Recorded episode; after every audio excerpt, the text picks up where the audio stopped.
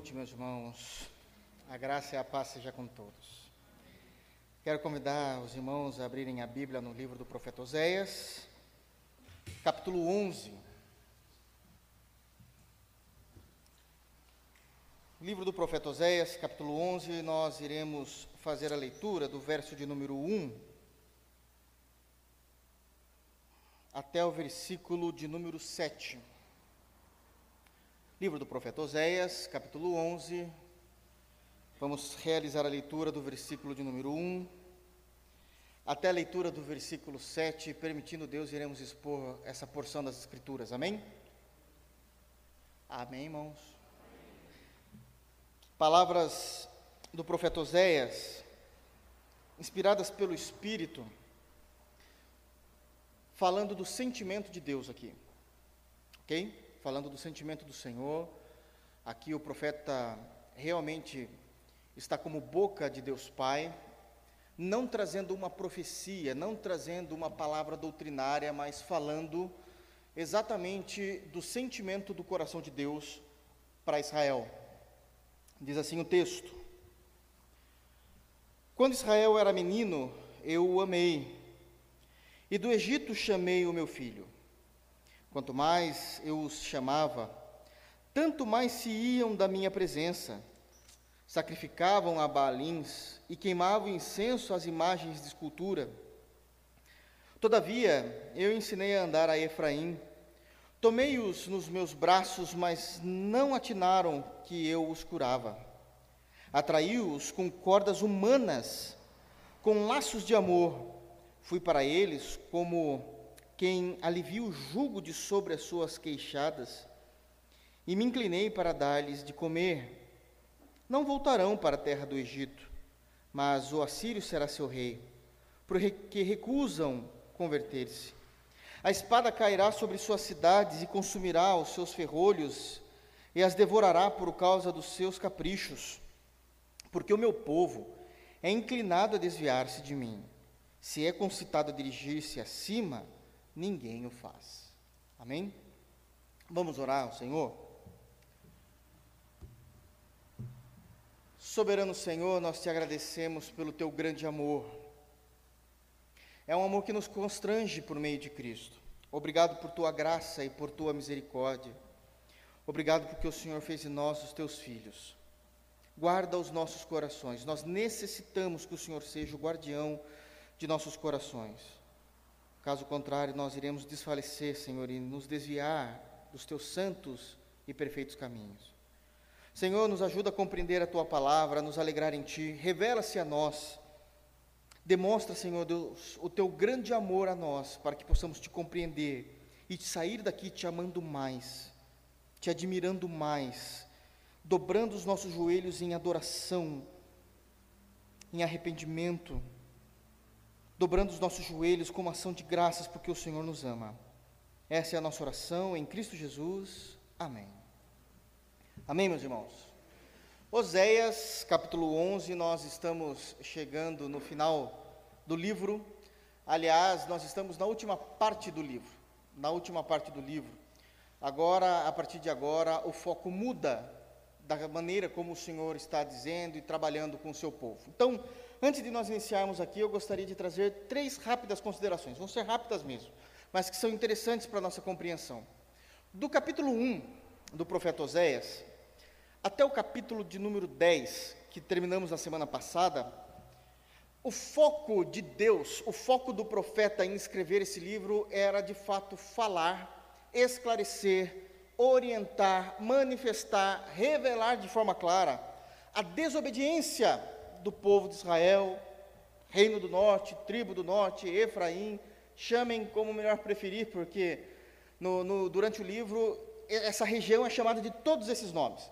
Mas o foco então do capítulo 1 até o capítulo 10 era mostrar a desobediência, a pecaminosidade, a fragilidade de fé, a frieza espiritual, a vida pecaminosa do povo de Deus. Principalmente voltado para o reino do norte, para a tribo do norte, para as tribos que agora compunham o reino do norte. Os últimos quatro capítulos que nós temos aqui, do capítulo 11 até o capítulo 14, os últimos quatro capítulos, o foco agora é o amor de Deus. O foco agora é o amor de Deus, a maneira como Deus vai trabalhar. E isso é interessantíssimo, a maneira como isso vai ser explicado, a maneira como isso irá ocorrer, os desejos e os sentimentos de Deus ali desabrochados de uma forma sobrenatural. É interessante porque Deus, a partir desse capítulo uh, uh, 11, o que o profeta está fazendo aqui é de fato descortinando e mostrando o amor de Deus sobre o povo, que ainda há requisitos, mesmo em meio a juízo, mesmo em meio a juízo. Embora exista a ira santa de Deus, de uma maneira que a gente não consegue compreender isso muito bem na mente de Deus, a ira existe, o juízo é iminente, Deus não vai abrir mão disso, mas ainda assim Deus ama aquele povo, porque Deus decidiu amar. Deus decidiu amar. E isso faz com que o juízo de Deus sobre o povo do norte seja um juízo eficaz, evidente, porque falamos disso do capítulo 1 até o capítulo 10, mas se torna um juízo dolorido para Deus. Porque nós não estamos mais falando de um povo a quem Deus despreza. Nós estamos ainda falando do povo da aliança, que deixou a aliança, que quebrou a aliança, mas é aquele povo a quem Deus desejou amar. E por isso precisa trazer o seu juízo, porque isso faz parte do caráter santo de Deus, mas é um povo a quem Deus ama. Uma segunda consideração extremamente importante também é que nós não vamos ver, e talvez isso seja de conhecimento é, é, é, novo para os irmãos, mas não existe nenhum outro escritor no Antigo Testamento que vai saber trabalhar tão bem com a paixão e com o amor de Deus como o profeta Oséias. Eu sei que quando a gente fala de amor no Antigo Testamento, automaticamente vem Davi, em nossas mentes, porque ele é o grande poeta, ele sabe trabalhar com as palavras, inspirados pelo Espírito, inspirados, os salmos são inspirados, na sua grande é, maioria foram escritos por Davi, então inspirados pelo Espírito Santo, mostrando de forma poética o amor de Deus. Mas a poesia, ela muitas vezes ela encoberta verdadeiros sentimentos. O profeta Oséias, ele está fazendo o contrário. Ele está colocando uma cena que é como se o Senhor Deus estivesse sentado no seu trono e existisse uma audiência diante de Deus, pessoas diante de Deus. E Deus simplesmente abre a boca para aquelas pessoas, não é para abençoar. Deus não está abrindo a boca nesse momento, nesse retrato que o profeta Oséias está dizendo, também não é para doutrinar, não é para exortar, não é para julgar. Deus está abrindo a boca nesse momento, desabrochando o seu coração ao seu povo, dizendo quais são os sentimentos deles com relação à tribo do norte. E como é que Deus vai fazer essa manifestação desses sentimentos? Contando como foi a história dele para com esse povo. Então ele está abrindo o coração por meio do profeta Oséias. O que, que o profeta está fazendo aqui? De fato, ele está descortinando ali a, a, o teatro, de tal maneira que nós não estamos mais ouvindo apenas a voz de Deus, mas vendo Deus falando das suas características de amor que ele tem por esse povo. Somente o profeta Oséias consegue fazer isso em todo o Antigo Testamento. Então é algo muito nobre também, porque da mesma forma como o livro inicia dizendo e trazendo uma forma muito específica do profeta Oséias ser usado por Deus através da dramatização de um casamento, o livro também termina nos quatro últimos capítulos mostrando um Deus que até então não tinha sido descortinado na mesma altura, no mesmo nível, como o profeta Oséias está fazendo. Então também é uma outra singularidade do profeta.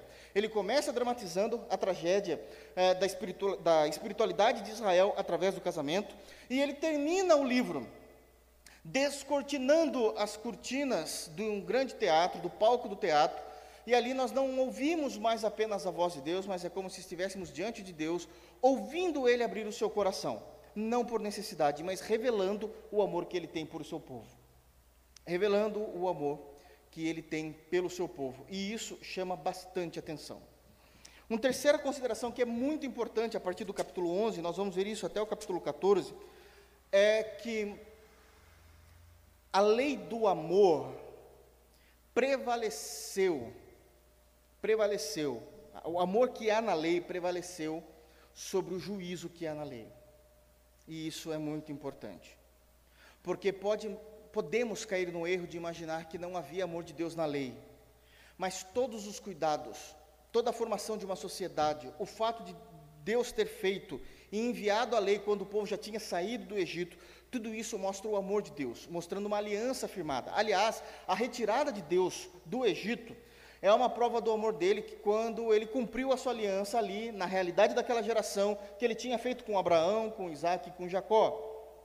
E nós vemos novamente que o amor da lei, ela vai prevalecer sobre o juízo da lei, embora o amor de Deus não extingua a justiça. A justiça vai ser realizada, a Síria vai chegar, mas isso não diminuiu o amor de Deus não diminuiu o amor de Deus. E aqui nós vamos começar a tentar compreender então esse amor, porque na nossa mente, que é totalmente é, é, é saturada pela realidade humana, eu não estou nem falando de, de humanismo, não, estou falando da realidade de sermos seres humanos, nós não conseguimos imaginar que um Deus que ama assim ainda vai prover o juízo. A gente imagina que um Deus assim não iria mais, mas todas as oportunidades foram dadas. E é aqui que nós vamos ver, então, a partir do capítulo 11, um amor inesgotável de Deus e, inclusive, um amor incondicional da parte de Deus. Amém? Todas as vezes em que a igreja de Jesus proclama isso com todos os pulmões, gritando, afirmando, tendo isso como base doutrinária, que o amor de Deus é incondicional, nós podemos dizer amém, desde que nós entendamos o que é ser um amor incondicional desde que a gente venha entender o que é um amor incondicional. Amém? E nós vamos falar então um pouquinho disso para que a gente possa entender. Dito então essas, essas argumentações e essas primeiras considerações, vamos ver o que, que o Senhor fala? Então nós sabemos que o Senhor terminou com uma tristeza muito grande no coração no capítulo 10, porque o Senhor Deus, no versículo de número 12 do capítulo anterior, deu a oportunidade da misericórdia, isso não foi entendido por meio do povo de Israel. Eles escolheram arar a malícia e não a justiça, escolheram deixar as suas, as suas terras sem, estar, sem estarem limpas para que o Senhor viesse derrubar da sua chuva de justiça sobre todos eles, e por causa disso o Senhor veio então é, com um eminente juízo que ele já estava avisando. Eles não quiseram ouvir a mão de Deus, é, estendida ali para a, sua, para a sua ajuda e, evidentemente, que o juízo, então, continua nessa saga. Mas agora, com pitadas do amor de Deus se manifestando de forma clara para que eles pudessem entender. O versículo de número 1 começa dizendo assim: Quando Israel era menino, eu o amei, e do Egito chamei o meu filho. Então, nós já percebemos que de início existe um corte literário na narrativa. Existe um corte literário. Até então, a narrativa do capítulo 10 era exatamente a mesma sequência de tudo que estava acontecendo desde o capítulo 1, o profeta profetizando, o profeta trazendo orientação, o profeta exortando, mas quando chega no capítulo 11, para tudo isso. A narrativa para. E Deus começa a abrir o seu coração. Deus começa a abrir o seu coração porque é os últimos momentos que Deus vai ter com aquele povo ainda em vida. Esse povo ainda estará diante do trono um dia mas em vida é aquele último momento. Então o povo vai ouvir um pouquinho desse amor antes de que antes deles serem agora subjugados, antes deles serem destruídos. Eles vão ouvir do amor de Deus. E aqui nós temos alguns pontos para começarmos a compreender sobre esse grande amor de Deus. O primeiro ponto que eu quero destacar aqui é logo o início do versículo quando diz: Quando Israel era menino, eu o amei. Quando Israel era menino, eu o amei. O que é que o Senhor está dizendo aqui, para que a gente possa compreender? Primeiro ponto, que o amor de Deus é um amor incondicional porque é eletivo. O Senhor nos elegeu. Quando se diz quando Israel era menino, está dizendo que antes de Israel ser nação, antes de Israel existir, Deus amou Israel. Porque antes de Deus dizer haja luz, e antes que a ordem da boca de Deus fosse cumprida naquilo que tudo realiza pela palavra do seu poder, Deus já conhecia o seu povo, Deus já conhecia a sua igreja em seu coração e já amava os seus. Então a ideia de que quando Israel era menino, isso é, quando somente era um embrião. A gente está falando de uma nação, irmãos. Então aqui é uma, uma metodologia que o Senhor escreve aqui, até mesmo colocando uma certa é, é, é poesia na escrita para dizer: antes de Israel existir, antes de eu chamar Abraão, onde tudo começou com relação a Israel a esse novo povo que Deus tira Abraão da sua terra, da sua parentela, eu já amava vocês. Eu já tinha plano para vocês. A ideia também de quando Israel era menino eu o amei, significa então que de forma incondicional, sem que cumpríssemos nenhuma condição, sem que estivéssemos cumprido nenhuma condição, nenhum ponto, nenhum acordo, o Senhor decidiu nos amar. O amor de Deus não está arraigado no objeto do amor dele, que no caso é Israel ou nós. O amor de Deus sempre esteve arraigado nele mesmo. Porque era antes de existirmos, ele nos amou. Então isso significa que o amor de Deus por nós de fato é eletivo, porque nós não tivemos participação alguma. Antes de nós nascermos, em Sua soberania, Ele decidiu nos amar. E Ele está colocando isso claramente diante do povo. Eu amei vocês. Isso também significa que é eletivo, porque quando Deus diz, quando Israel era menino, eu vos amei, Deus está sendo enfático em dizer, eu amei vocês, mas não amei os filisteus. Eu amei vocês, mas eu não amei os heteus. Eu amei vocês, mas na realidade deles aqui, mas não amei os amorreus, os moabitas. Eu não amei, eu não amei aqueles que viviam em Ai. Eu não amei os babilônicos. Eu não amei os assírios. Eu amei vocês. Isso significa que Deus sempre nos conheceu. É verdade, Deus sempre conheceu todos os povos. Deus sempre criou todos os povos, Ele é o único Criador. Mas a ideia de Deus amar e de nos conhecer é que existia o privilégio do amor de Deus em tudo isso. E aqui nós começamos a ver o grande amor de Deus. Nós não estamos falando de um relacionamento, de amizade, que começou na semana passada de um relacionamento de amizade que começou talvez no consultório médico, quando duas pessoas estavam esperando ser atendidas, que começou na faculdade que eu comecei a cursar. Nós estamos falando de um relacionamento de amor que o único Deus que existe decidiu amar quem Ele quis. E quem Ele quis estava na concentração de Israel, e isso chegou até nós por meio de Cristo na sua igreja. Isso significa que antes de nós imaginarmos quem era Deus, antes que nós tivéssemos a primeira divisão celular no útero de nossa mãe, porque éramos uma célula só. E com a fecundação, depois a gente se divide em dois. E depois aí vai embora. Mas antes que nós tivéssemos a primeira divisão, Deus já sabia de tudo sobre nós com amor. Deus sabia de tudo sobre nós com um amor inegável, com um amor que nada se compara. A realidade de Israel era que Deus escolheu Israel como nação, mas tem algo muito maior do que o versículo 1. Muito maior do que o início de quando Israel era menino, eu o amei. É a realidade da igreja. Deus amou Israel através da nação. Deus ama a sua igreja de forma individual. De forma individual. A salvação e a aliança da antiga aliança, ela era corporativa no sentido de estar debaixo de uma nação que Deus decidiu amar. Deus escolheu a gente a dedo. Isso não faz de nós importantes. Isso faz de nós agraciados. Agraciados. Como é esse conhecer de Deus e esse grande amor? Vocês estão preparados? Talvez a gente vá ler um texto bíblico muito lido, mas não talvez com esses olhos de conhecimento e de amor de Deus. Quero convidar os irmãos a abrirem a Bíblia nos Salmos de número 139. Vamos perceber o grande amor de Deus. Antes de entrarmos na leitura, eu quero trazer uma argumentação a respeito desse salmo.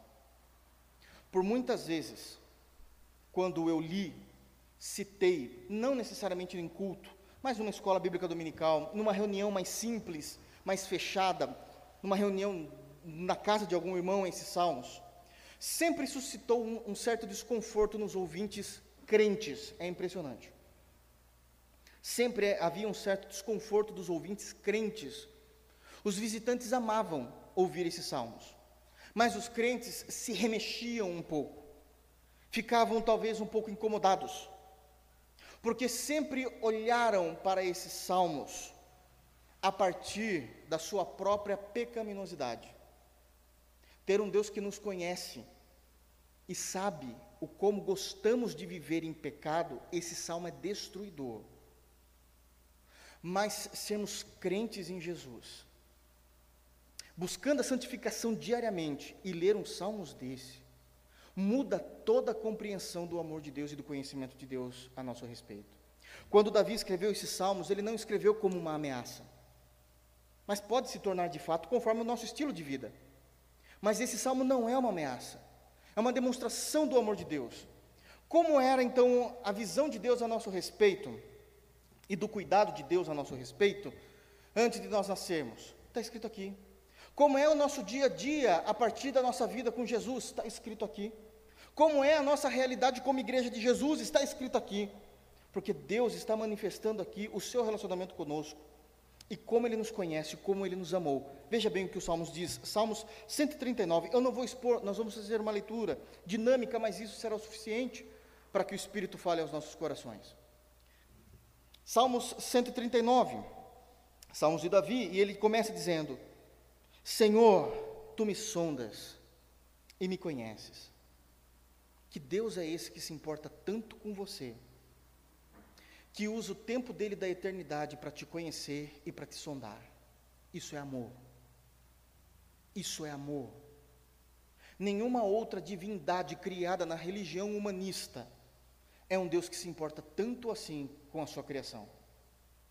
É um Deus que está o tempo todo presente na sua criação.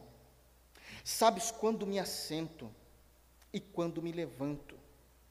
De longe penetras os meus pensamentos.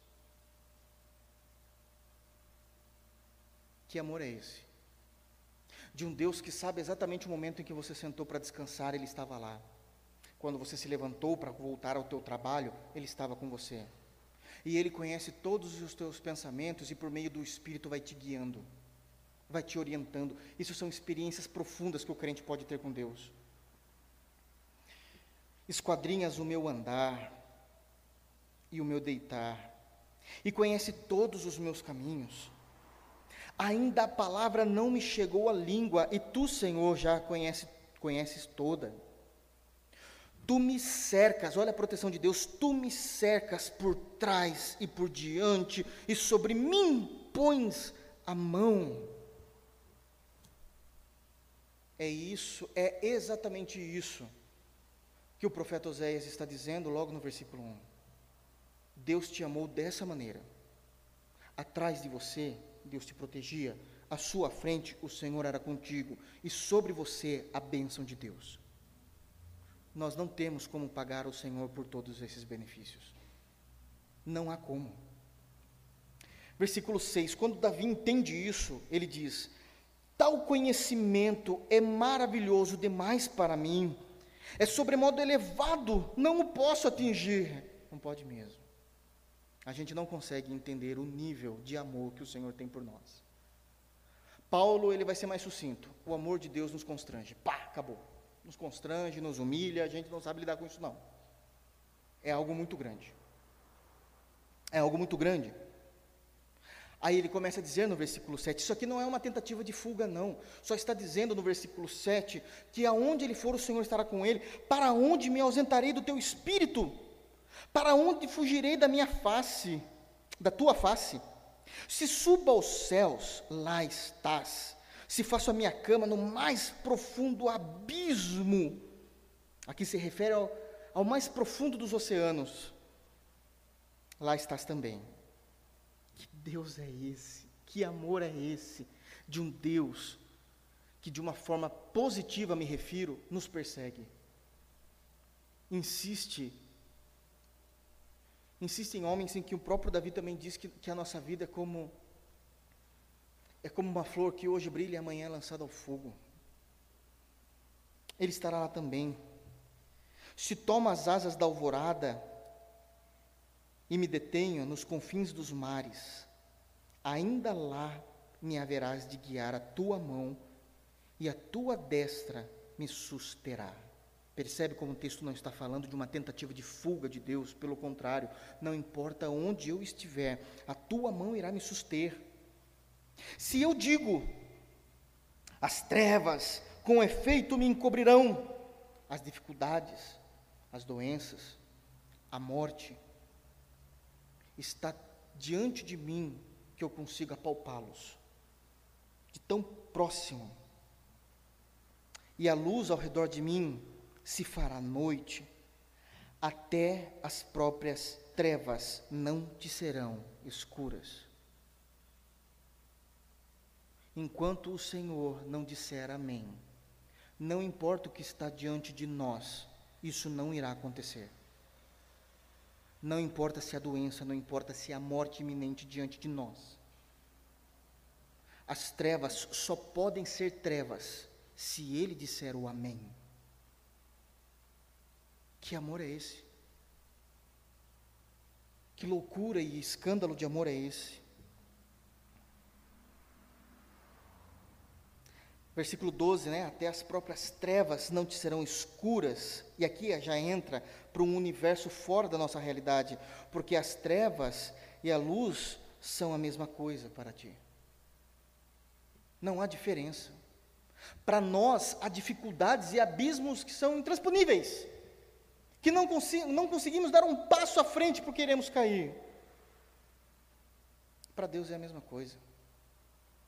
Para Deus, fazer você achar a chave do teu carro que você não sabe onde você colocou dentro da tua casa, ou para Deus nos livrar de um câncer maligno que já tomou o corpo todo, é a mesma coisa. É a mesma coisa. E o amor de Deus vai até lá e alcança isso também. Pois tu formastes o meu interior, tu me tecestes no seio da minha mãe. Deus me amou a ponto de foi Ele que me fez. Deus me desejou porque Deus me quis. Ele não tinha necessidade disso, mas Ele me quis e Ele me fez. Graças te dou, versículo 14, graças te dou, visto que por modo assombrosamente maravilhoso me formastes. As tuas obras são admiráveis, e a minha alma o sabe muito bem.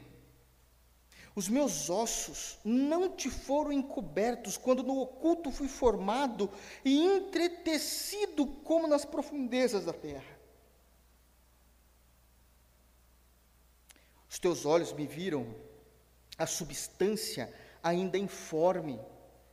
Sim, irmãos, quando nós estávamos no feto, como, é, quando éramos feto, embriões, e depois passamos a ser feto, quando ainda vivíamos naquela vida intrauterina, que não tínhamos consciência de ser ainda, Deus já sabia que nós éramos alguém, e estava lá com a gente, naquele barulho ensurdecedor que a água do útero faz aos ouvidos da criança e a faz ficar calma porque só Deus sabe fazer isso, porque até agora a gente não entende o porquê.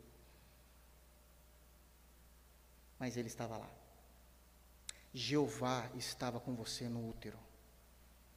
E o Espírito Santo também. Cristo também.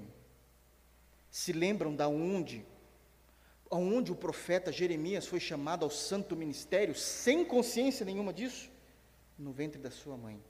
Eu te chamei e te escolhi o Senhor estava lá. O Senhor estava lá.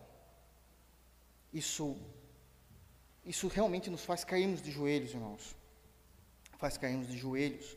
Os teus olhos me viram, 16, os teus olhos me viram a substância ainda informe, e no teu livro foram escritos todos os meus dias, cada um deles escrito e determinado. Isso é amor. Isso é amor, não existe um único dia em vão da nossa existência, não existe um único dia em que Deus virou o seu rosto de sobre nós e não sabe como nós andamos, caminhamos, vivemos naquele dia. Quão preciosos para mim, ó Deus, são os teus pensamentos. De fato, é óbvio. E como é grande a soma deles. Se os contasse, excedem os grãos de areia. contaria, contaria, sem jamais chegar ao fim. Tomara, ó Deus, desse cabo do perverso, apartai-vos, pois de mim, homens de sangue. Por que ele pede proteção aqui? Porque ele sabe que o Senhor o tem acompanhado desde a sua formação intrauterina.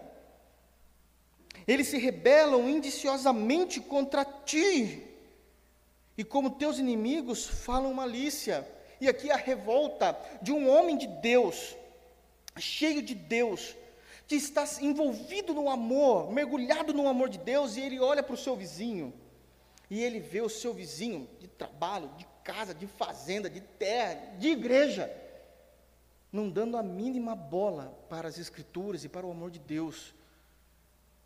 E na indignação ele fala: como é que eu consigo ver tudo isso? E a pessoa que está do meu lado não está sentindo absolutamente nada de Deus.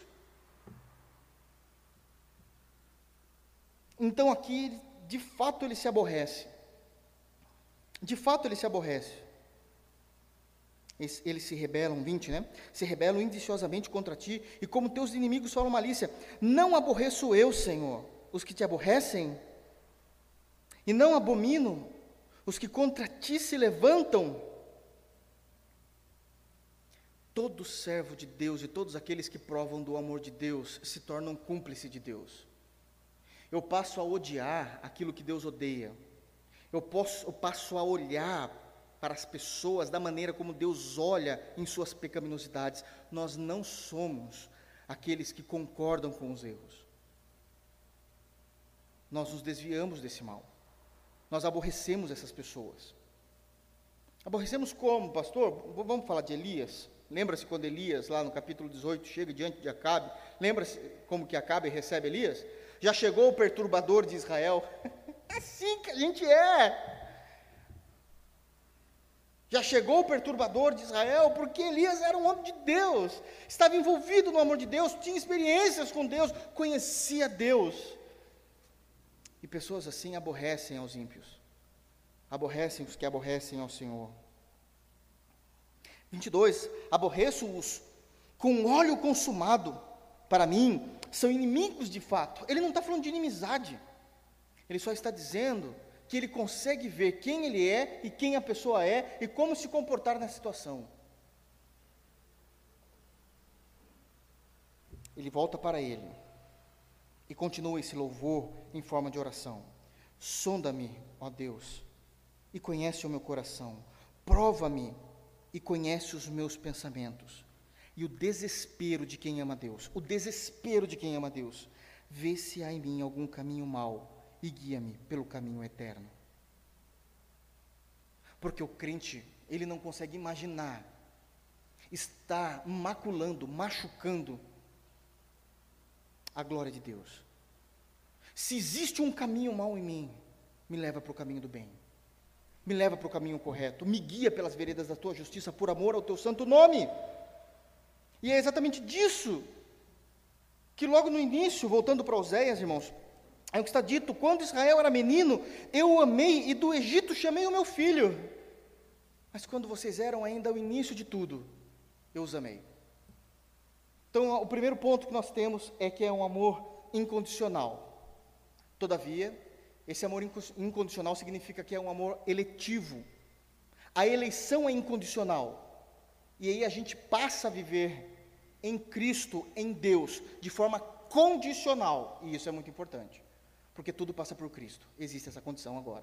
Somos chamados ao amor, somos amados de forma incondicional. Uma vez que esse amor desperta aos nossos olhos, agora tudo é condicional. Condicionado a quê? A Cristo, a seus méritos. Porque senão a gente vai entender que o amor incondicional de Deus suporta todas as coisas. Suporta não, tem inferno. Existe inferno, existe juízo. Tá, e para os crentes que são salvos e eleitos, pode não haver inferno, mas há castigo, a morte física também. Povo do norte. Está diante de nós aqui. Não dá para ficar brincando, não. Não dá para brincar. Percebem, irmãos, como isso é sério? Segundo ponto, ainda no versículo 1, como o Marcílio falou no início, e do Egito chamei o meu filho. Eu não vou me aprofundar tanto, porque na exposição de Mateus, no capítulo 2, já está no YouTube esse sermão, eu falei e gastei um bom tempo falando, quando eu fiz a exposição do capítulo 2, eu vim para Oséias 11. Chegamos em Oséias 11, vamos para Mateus 2, capítulo, é, versículo 15. Mas o que é dito aqui? Quando Israel era menino, eu o amei, e do Egito chamei o meu filho. O que é que o profeta está fazendo e o que é que o profeta está trazendo essa informação? Eu quero falar de duas lições aqui dentro desse segundo ponto. Duas lições dentro do segundo ponto. Primeira lição, ele está falando que o amor de Deus é uma promessa dele para nós.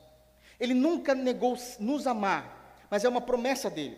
Como é que ele vai falar dessa promessa? Relembrando o que ele nos fez quando tirou a antiga igreja, a igreja do deserto, como Paulo chama, do Egito. Eu tirei vocês porque eu amei vocês, eu fiz uma aliança com Abraão. Essa aliança eu reafirmei com o seu filho Isaac e reafirmei com o seu neto Jacó. Vocês foram para o Egito, ficaram 430 anos lá. Eu nunca me esqueci de vocês por um único dia.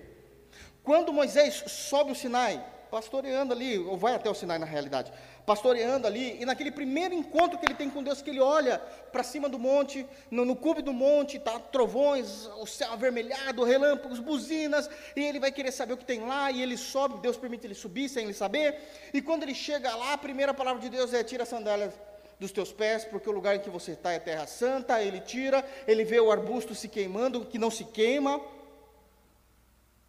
e a palavra de Deus para ele agora, que já houve a apresentação, é, a, a primeira palavra é: eu ouvi o clamor do meu povo. Durante 430 anos Deus estava ouvindo. E existia um motivo de Deus não ter libertado aquele povo antes do tempo. Mas por 430 anos eu tenho ouvido cada oração, cada choro, cada lágrima. Eu conheço cada coração, eu esquadrinho o deitar e o levantar deles eu consigo penetrar nos pensamentos deles. Eu sei para onde eles estão olhando. Chegou a hora de eu agir. Deus se refere no versículo 1 ao passado, trazendo a memória da libertação. E o que é que nós temos aqui? Que o amor de Deus é um amor libertador. Mas aqui a gente vai precisar entender muito bem do que se trata. É um amor libertador. Dentro dessa compreensão, duas lições, como eu falei. A primeira é que o amor de Deus é uma promessa. Ele está olhando para o passado, Deus está fazendo todo o reino do norte olhar para o passado, olhando para a libertação de Israel do Egito. Do Egito. Então, irmãos, Oséias está levando o povo a lembrar, tudo que se lembra é passado, para o passado. Está levando o povo do norte a uma viagem ao passado. Mas a gente tem um problema. Embora ele esteja se referindo ao que houve no passado, Mateus, inspirado pelo Espírito, usa esse mesmo versículo para falar do futuro. Como é que isso pode? Porque aqui está falando da libertação do Egito. O povo já foi liberto do Egito faz tempo, já, já teve rei em Israel, já teve reino unido, já teve reino dividido, já está indo para o exílio. Isso já aconteceu faz muito tempo, Senhor. De fato, ele está se referindo ao passado. Vamos abrir Mateus 2? Nós já falamos sobre isso, somente uma leitura rápida do versículo 15. E aí diz no versículo 15: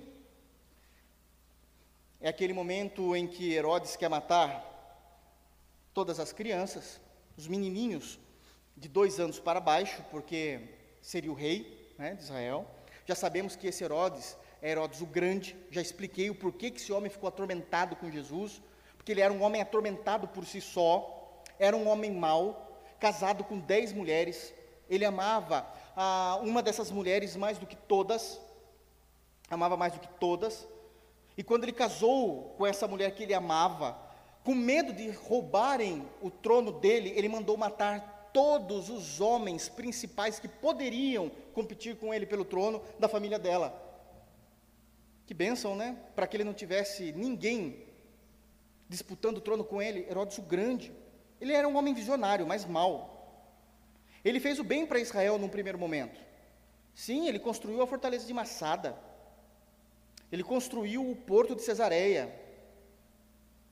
Mas era um homem mau. era um homem muito mau. Não apenas isso que ele fez, mas ele também. É, é, uma vez ele mandou os dois filhos deles a estudar em Roma, porque ele estava aqui em Israel. Ele mandou os dois filhos estudar em Roma, no império. Esse império aqui era de César Augusto. Herodes o Grande era tetrarca, não era imperador. E ele era tão mal que ele mandou seus dois filhos para Roma para se formarem, estudarem para serem alguém. A irmã dele, Salomé, chegou até ele e falou assim: Você sabe que os seus filhos estão estudando em Roma, quando voltarem vão tomar o teu trono. Quando os filhos deles voltou, é, voltaram, ele mandou matar os dois filhos, estrangulados, porque não queria que os filhos subissem ao trono. César Augusto escreveu assim a respeito dele: É mais digno ser o filho de um porco do que ser filho de Herodes. Será que era bom? Quando o imperador César Augusto viu que estava acontecendo tudo isso por meio de Herodes o Grande, mandou chamá-lo para repreendê-lo.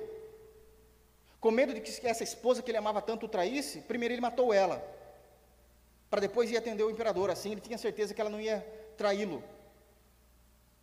Tá bom ou não? É isso que ele fez. Era um homem perturbado. Matou então a sua própria esposa para não ser traído. E foi atender as notícias do imperador. O imperador foi lá e chamou a atenção dele, ele ficou muito bravo, mas obedeceu, era o império, senão ele poderia morrer. E quando ele volta, ele volta mais endemoniado ainda. A sua sogra falou para ele assim: viu, coloca alguém, um jovem, né, é, romano, para ser o sacerdote de Israel. Olha que, que, que conselho, né? Apesar que está todo mundo perdido, todo mundo em pecado mesmo, né? Que tribo de Levi que nada, coloca um romano aí para ser um dos sumos sacerdotes. Ele foi lá e colocou ah, o seu sobrinho, o sobrinho, na verdade, o sobrinho da esposa dele, né? O sobrinho da esposa dele, 17 anos, Aristóbulo, rapazinho novo, 17 anos, cheio de gás, romano, da elite, fez um bom trabalho, não religioso, mas conseguiu fazer bem as coisas. O pessoal começou a aplaudir esse rapaz, ele ficou com ciúme, foi lá e matou. A sua sogra que tinha indicado Aristóbulo, falou, tá doido que eu vou fazer alguma coisa? Esse homem é doido, saiu correndo, foi para o Egito. Sabe onde ela se hospedou? Com Cleópatra. É, Cleópatra. Foi se hospedar com ela. Lá era Egito. Ele era de Roma. Ele falou assim: não importa se lá é Egito. Roma é Roma. Roma manda em tudo. Foi lá no Egito, entrou no Egito, entrou no palácio de Cleópatra, mandou ela calar a boca, matou a sogra. Mas você está matando a mulher, não, não interessa, vocês é nosso agora também. O Egito agora pertencia também a Roma. Pastor, era assim que resolvia? Era assim, na espada e no sangue. Era esse homem. Aí vem uma profecia. Nasceu o rei dos judeus. Esse homem ficou louco, falou: vou matar também. Foi assim que aconteceu. Vou matar também. Todo mundo, existiu o boato, por que será? O boato em Israel, nesse período, de que todos queriam que ele morresse, óbvio, e seria um dia de grande festa. E esse homem ficou doente doente para morrer. E ele já sabia que ele iria morrer por causa da sua doença, do seu estado de saúde. E sabe qual era a preocupação dele? Quando eu morrer, o pessoal vai fazer festa, principalmente os judeus. Então eu quero fazer um edito, ainda enquanto estou vivo. E tem que obedecer. E Roma obedecia.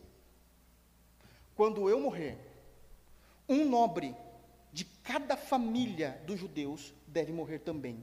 Assim ninguém celebrará, mas lamentará a morte dos seus também. Tá bom ou não? Mas isso não aconteceu.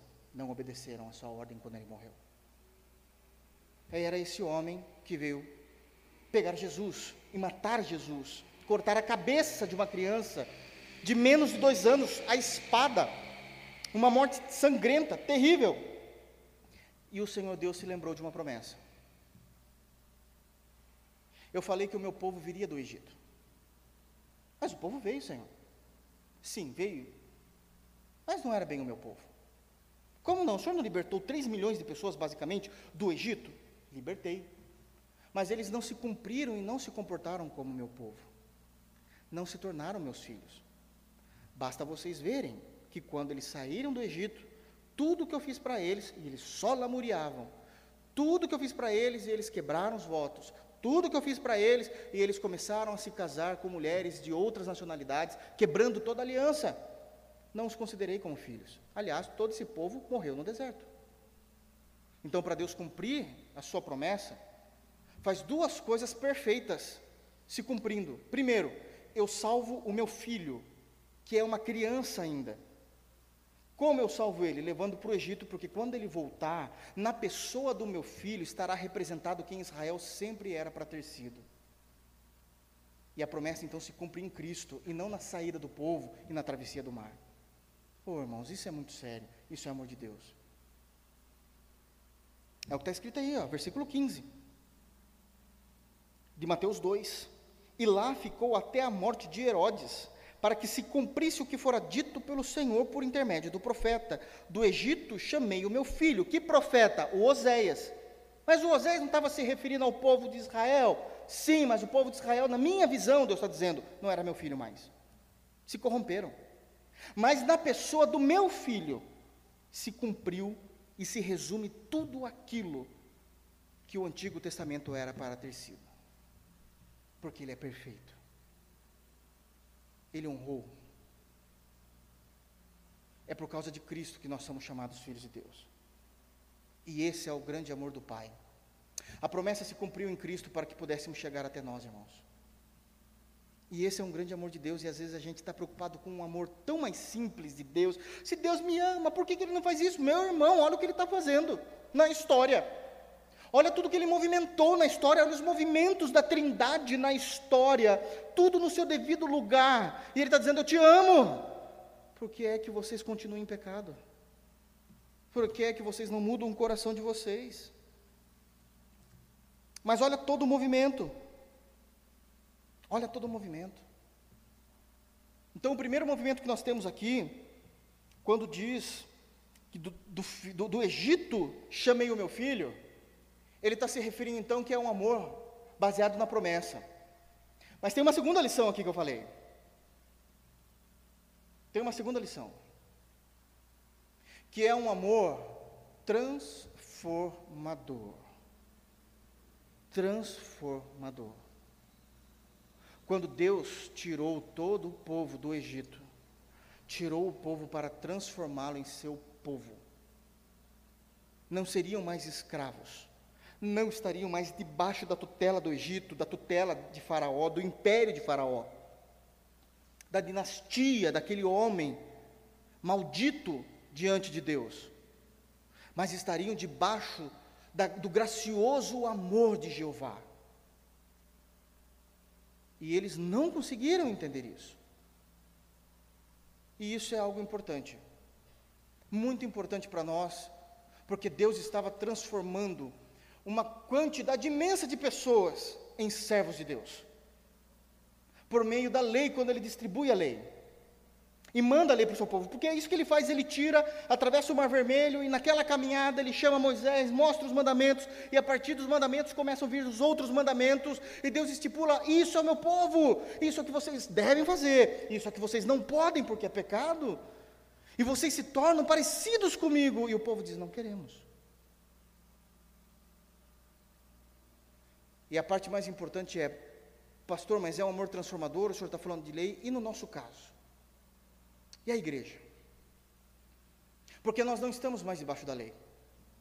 Como é que esse pode ser um amor transformador? Como é que a gente consegue ser livre? Porque o Senhor falou que tirar do Egito e do Egito chamar o seu filho é um amor que liberta.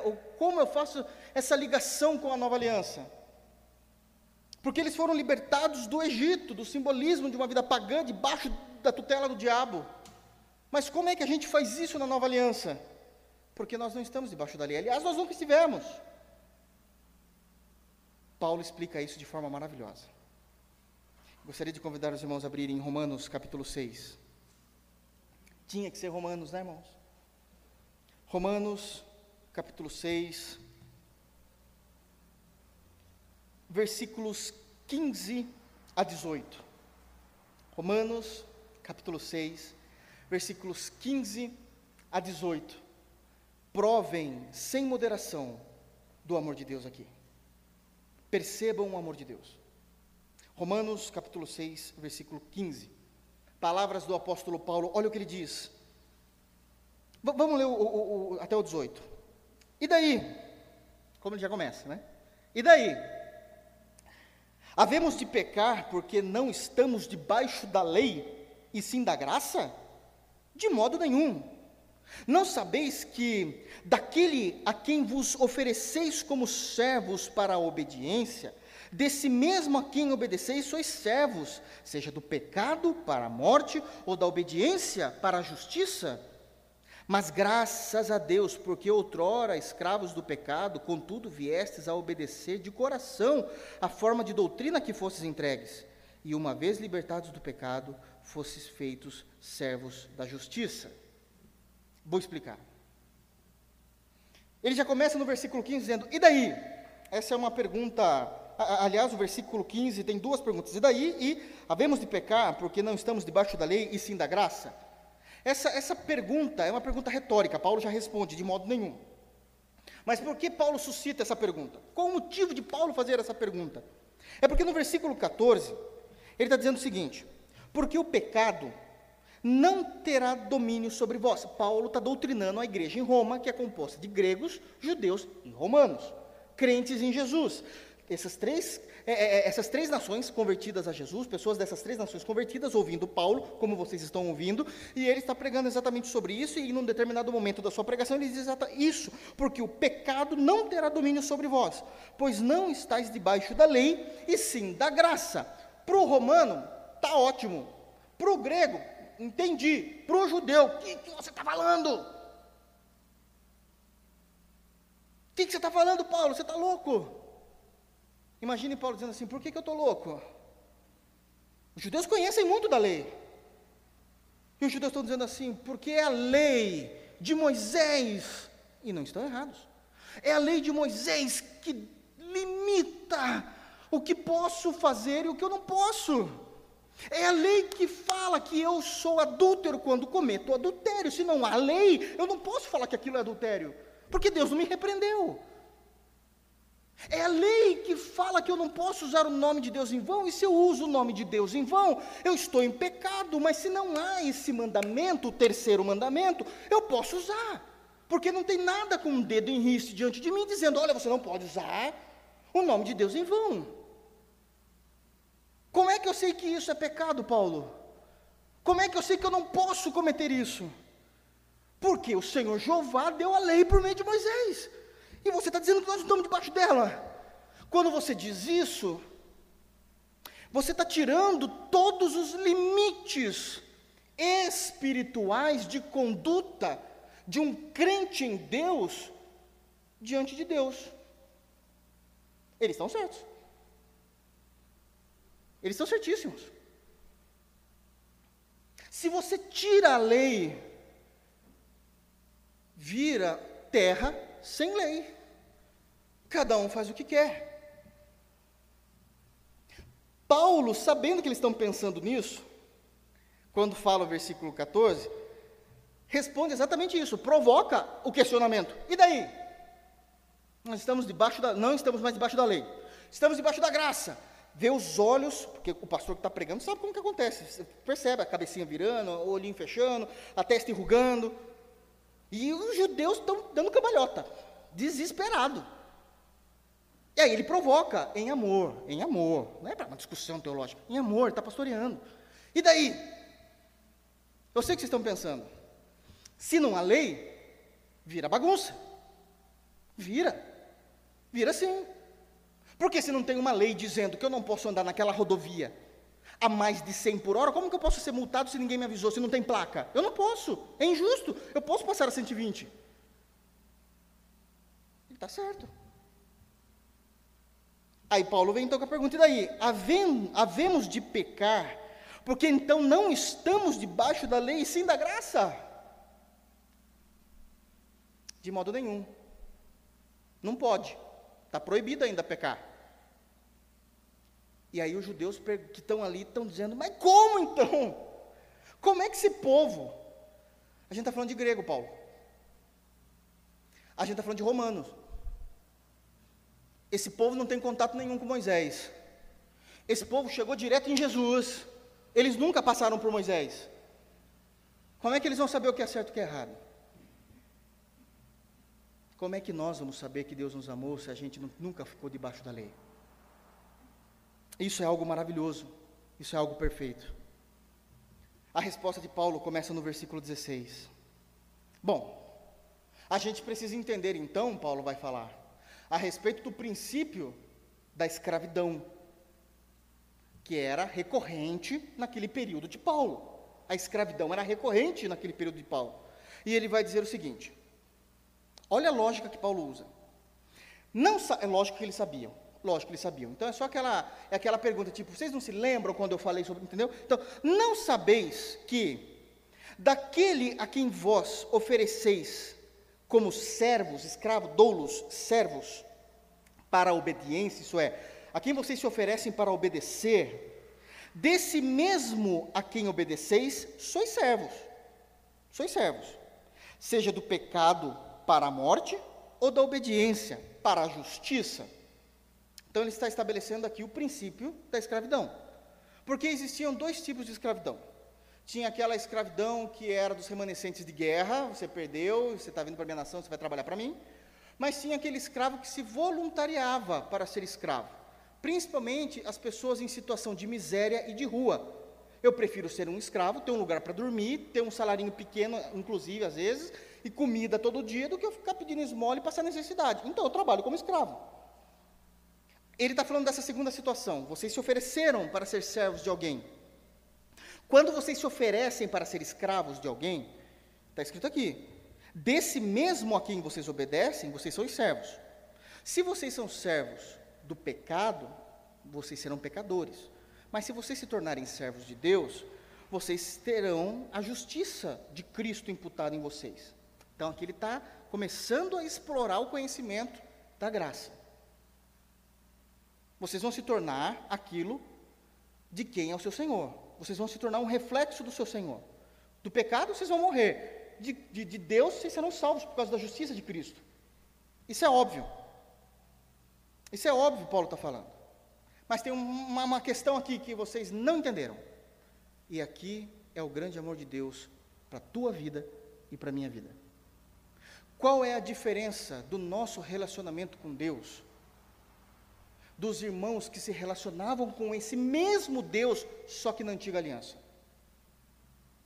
Na antiga aliança, a lei, de fato, como os judeus estão perguntando aqui, servia para trazer o limite do que era o certo e do que era o errado. O errado trazendo punição de Deus para eles, e o certo trazendo a recompensa e a graça de Deus, a, a recompensa divina sobre eles. Tira-se a lei, a gente fica, me perdoe a expressão, todo mundo que nem barata tonta, porque não tem mais o que limita. E Paulo está falando, isso não vai mais precisar ter lei para limitar. Isso é impossível, não se pode contar com o bom senso das pessoas, Paulo. Já dizia um pastor do futuro. Não se conte com o bom senso das pessoas. Vai dar errado. Não vai dar certo. E Paulo fala, vai. Por que, que vai dar certo? Porque o relacionamento da nova aliança não é de observação da lei. Não é de observação de absolutamente nada. A gente não observa, vê que isso está escrito, que está errado e deixo de fazer, ou observo, vejo que está escrito, é o correto e passo a fazer. Então, como é? Deus converte corações. E isso é o amor de Deus. Como isso acontece, Paulo? Versículo 17, ele está respondendo. Mas graças a Deus, graças a Deus, de novo, graças a Deus, porque outrora, nós todos aqui, irmãos, escravos do pecado, era isso que nós éramos. Contudo, contudo, viestes a obedecer de coração a forma de doutrina a que fostes entregues. Deixa eu explicar isso. Porque graças a Deus. Porque Deus faz algo na nova aliança que ele não fazia na antiga aliança. A palavra forma de doutrina, essa forma é uma forma mesmo. É a ideia de forma. Na, na, o, o, gre, o, grego dessa palavra forma, forma é tipo, que também não faz sentido hoje em dia para nós. Os mais antigos vão lembrar. Antes da era do computador, antes da era das impressoras, seja qual for, Como é que se fazia o jornal? Ou para quem foi já na Sociedade Bíblica do Brasil e ouviu a historinha da primeira Bíblia, como ela foi feita, impressa, vão se lembrar. Cada letra do alfabeto, seja qual alfabeto for aí, cada letra era chamada de tipo. Hoje em dia a gente fala a fonte tal. Esquece, isso não existia. Era um tipo, era uma letra de ferro. Essa letra, ela era pincelada com uma tinta preta e eu carimbava ela numa página. Aquilo era um tipo. Então eu escrevia uma palavra de sete letras, literalmente com sete letras. Pego outra lá que corresponde à letra tal e formei a palavra tal. Rodolfo, sete letras, é isso mesmo, ó, lembrei agora. Rodolfo, sete letras. Então primeiro pego a letra R, sujo ela lá com a tinta, aperto como se fosse um carimbo, saiu o R, falta mais seis, o O, pego o O. O O é um tipo, tipografia. Isso aí não existe mais. Tipografia. Deus está dizendo que do Evangelho ele fez uma forma, um tipo. É isso que está dizendo no, no versículo 17. Existe uma forma que é a forma do Evangelho, contido o Evangelho nessa forma. E Deus, contudo, Deus, pegou os nossos corações que está totalmente deformados no pecado e molda os nossos corações no formato da forma do tipo do evangelho. E coloca o nosso coração na forma do evangelho. De tal maneira que a gente passa a amar o evangelho e não precisamos mais obedecer à lei. A graça me faz olhar para Deus de coração e não desejo mais pecar. Isso é amor de Deus por nós. É um amor transformador. É um amor libertador. Por isso que Paulo diz no versículo 17: Mas graças a Deus, não é a você, não é a tua escolha, não é o teu arbítrio, mas graças a Deus, porque outrora, escravos do pecado e éramos, Contudo, de escravos, passamos a ser obedientes de coração, não é de observância. Não é de observância. Mas é de coração. A forma da doutrina a que fosses entregue. Deus nos entregou o Evangelho de uma forma, Ele pega o nosso coração e coloca dentro desta forma. E o nosso coração passa a ter o formato do Evangelho. O nome disso, conversão conversão. O Senhor nos converteu dos nossos maus caminhos, da nossa pecaminosidade, tem tirado a nossa natureza humana, decaída, ainda há dela em nós, mas Ele está trabalhando, Filipenses 1,6, aquele que começou em vós a boa obra, terminará até o dia de Jesus Cristo. Ele está apertando ainda o nosso coração, nosso coração às vezes quer sair para fora da forma, Ele vem e coloca para dentro de novo, e o tempo todo o Senhor está trabalhando, porque Ele nos ama. Porque Ele nos ama. Por que é que a gente não precisa mais da lei? Porque eu não preciso mais ficar observando a lei para saber o que é certo e o que é errado. A forma do Evangelho no meu coração, e o Senhor fala: e ninguém mais precisará vos ensinar, todos me conhecerão. Não está se referindo à ausência de pastores, de mestres, está se referindo à ausência da lei. Não precisam mais de todos os, são 630 13 preceitos da lei. Não se precisa mais disso. Vocês precisam do Evangelho. Porque o Evangelho não é uma lei escrita. O Evangelho não é irracional. O Evangelho é racional. Mas também não é somente racional. O Evangelho é suprarracional. Porque é Deus que coloca os nossos corações na forma do Evangelho. E não precisamos mais da lei. Ele te amou tanto que Ele não deu a lei para você, Ele mudou a tua natureza. Esse é o grande amor de Deus por nós. Como isso é possível? Porque quando o seu filho foi ameaçado, Deus pegou o seu filho e levou para o Egito. Quando Herodes morreu, ele trouxe o seu filho do Egito, simbolizando tudo aquilo que Israel era para ser e simbolizando tudo aquilo que a nova aliança é. E isso muda tudo em nós. O amor de Deus é um amor transformador, que muda a nossa alma, que nos faz entender do que nós estamos falando aqui. Deus está provando o seu amor para conosco quando Ele nos amou, quando nós ainda éramos pecadores, porque Ele sabia que iria pegar o nosso coração e ia colocar na forma do Evangelho. Mas isso vai demorar, e Deus fala: não tem problema.